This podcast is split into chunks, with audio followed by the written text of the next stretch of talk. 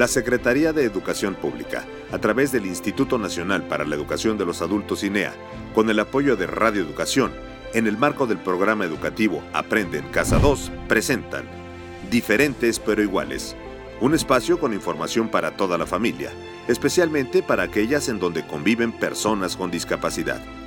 Juntos descubriremos y reflexionaremos sobre temas importantes para nuestro desarrollo como personas y en nuestra comunidad. Les damos la más cordial bienvenida a nuestro programa de radio Diferentes pero iguales. Un programa dedicado al aprendizaje en familia y dirigido especialmente a aquellas en las que viven personas con discapacidad.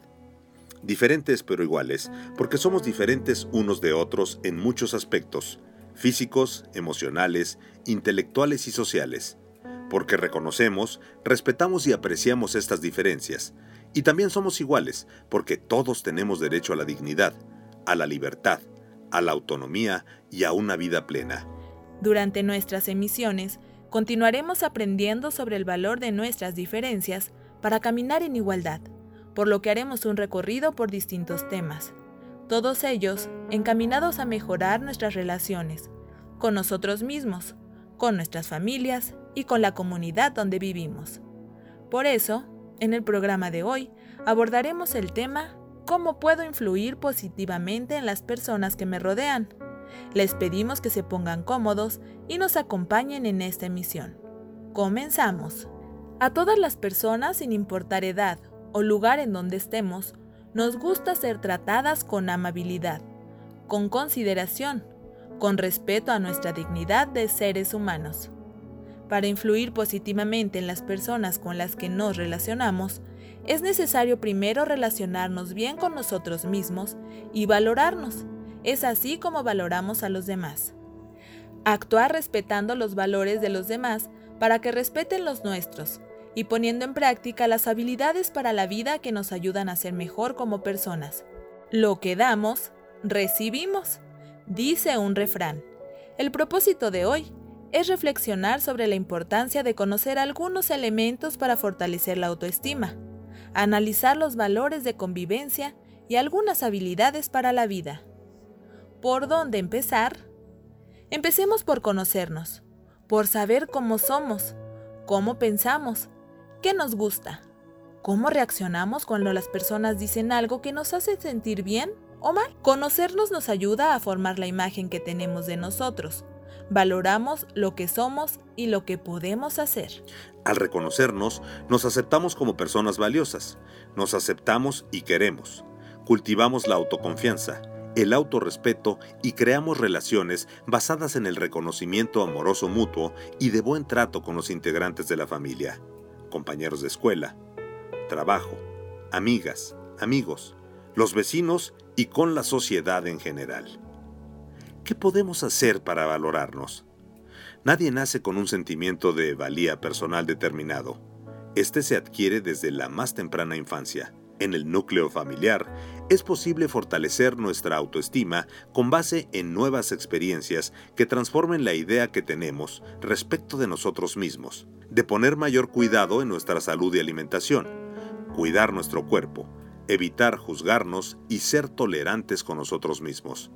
Al ser tan importante la autoestima, ¿cómo podemos fortalecerla en las niñas y los niños? Dándoles mucho amor y expresárselo de muchas maneras.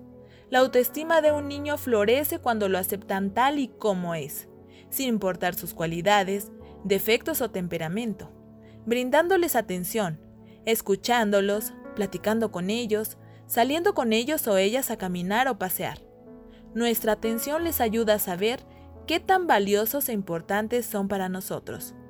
Entonces, para influir positivamente en las personas que nos rodean, es necesario querernos, conocernos y valorarnos. Y además, practicar nuestros valores y principios. Los valores o principios nos orientan, guían nuestro comportamiento, nos ayudan a mantener, cuidar y cultivar la vida de las personas. Los usamos como criterio para juzgar nuestros actos y los de los demás. Cuando una persona está plenamente convencida de que son bienes o principios que valora positivamente, tiene una predisposición a actuar de acuerdo con esos principios y los pondrá en práctica cada vez que se encuentre ante una situación en que sea necesario hacerlo. Tomando la iniciativa. Es importante hacer valer nuestros derechos como la igualdad, salud, educación, seguridad y respetar los derechos de los demás. En el caso de las mujeres, es participar plenamente en todos los sectores y a todos los niveles de la actividad económica, educativa, cultural y social, tener la libertad de actuar, tener acceso a la inclusión y apoyo para tomar decisiones y actuar por hacerlas realidad.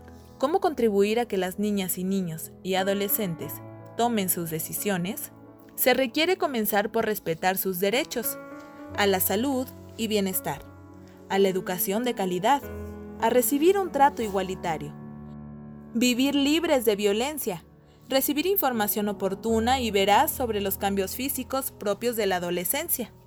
Además es muy importante confiar en sus capacidades, fomentar su autoestima, dejar que se equivoquen y que se enfrenten a sus emociones, darles autonomía e inculcarles una actitud solidaria con los demás cómo contribuir a que las personas con discapacidad tomen sus decisiones. La forma de lograrlo es promover y apoyar a la persona para que desarrolle sus capacidades, ofreciéndole el apoyo necesario para trazar su itinerario de vida a través del ejercicio de sus derechos y la promoción de su autonomía e independencia en todas y cada una de las áreas de su vida. Un aspecto fundamental es saber escucharla, conocer lo que realmente quiere para apoyarla y acompañarla tanto en su día a día como en la consecución de sus objetivos de vida, aceptando y promoviendo que tome sus propias decisiones. ¿Cómo podemos influir positivamente en los demás? Existen varias habilidades y destrezas que nos permiten desarrollar hábitos positivos y adecuarlos para enfrentar las diversas situaciones que están dentro del ambiente en el cual nos desarrollamos. Una de ellas es aprender a resolver los conflictos que se presentan en nuestra vida. Existen distintos modos para resolver pacíficamente los conflictos, entre los que destacan el diálogo, la negociación, la mediación y la conciliación. Es necesario que las personas en conflicto dialoguen, exploren soluciones, hagan concesiones y lleguen a acuerdos. Esto puede ser con ayuda de una persona que actúa como mediadora, con la mediación se intenta resolver los conflictos, preservando la dignidad y las relaciones entre las personas involucradas. En la conciliación, una persona ajena al conflicto hace propuestas de solución a las personas involucradas, aunque éstas pueden aceptar o rechazar dichas propuestas. Convivir pacíficamente con nuestra familia amigos y vecinos es una habilidad que nos ayuda a convivir de manera tranquila y respetuosa, así como a enfrentar y manejar los problemas en el respeto mutuo, tratando de no dañar a los demás, estableciendo un diálogo claro y sincero. La importancia de la comunicación asertiva. Otra habilidad es comunicarnos asertivamente, decir y compartir lo que pensamos, lo que sentimos y hacemos con un lenguaje adecuado, escuchando con atención Así podemos saber lo que piensan, sienten y hacen las otras personas sin juzgar ni criticar. Solo estar atentos a lo que dicen con las palabras y los gestos. Escuchando atentamente, nos enteramos de las necesidades emocionales, de seguridad, de atención, interés, creencias y sentimientos de nuestra familia, amigos y personas con las que interactuamos. Suena fácil, porque pensamos que siempre escuchamos, pero hacerlo asertivamente es distinto. También es necesario ser empáticos, es decir, que podamos sentir lo que le ocurre a otra persona. Significa que logremos comprender mejor las reacciones, emociones y opiniones de los demás, e ir más allá de las diferencias, lo que nos hace más respetuosos en las interacciones sociales. Ser empáticos es nuestra habilidad de ponernos en los zapatos de otra persona, para comprenderla mejor y responder de forma solidaria de acuerdo con las circunstancias y necesidades. El día de hoy hemos aprendido qué es la autoestima y cómo fortalecerla. También qué son los valores o principios fundamentales que rigen a los seres humanos y en qué consisten. Hemos revisado también la importancia de tomar la iniciativa y nuestras propias decisiones respetando las de los demás. Además, algunas habilidades que nos ayudan a desarrollar hábitos positivos para enfrentar las situaciones propias de la vida. Te invitamos a platicar en familia sobre ellos y ponerlos en práctica.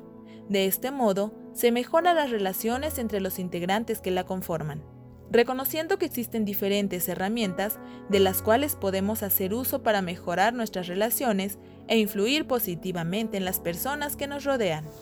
Nuestro programa de hoy ha terminado. Los invitamos a compartir en familia sus aprendizajes sobre el tema abordado. Este tema y otros relacionados con la vida como la familia, la comunidad, el trabajo, el cuidado del ambiente y el uso de la tecnología son parte de la primaria y la secundaria para personas jóvenes y adultas. Si conocen alguna persona mayor de 15 años con algún tipo de discapacidad que no sepa leer y escribir o que no haya concluido la primaria o la secundaria, oriéntenla para que llame a Linea al teléfono 800 0060 300. Recuerden que todas y todos tenemos algo que podemos compartir aprender y enseñar. Hasta mañana.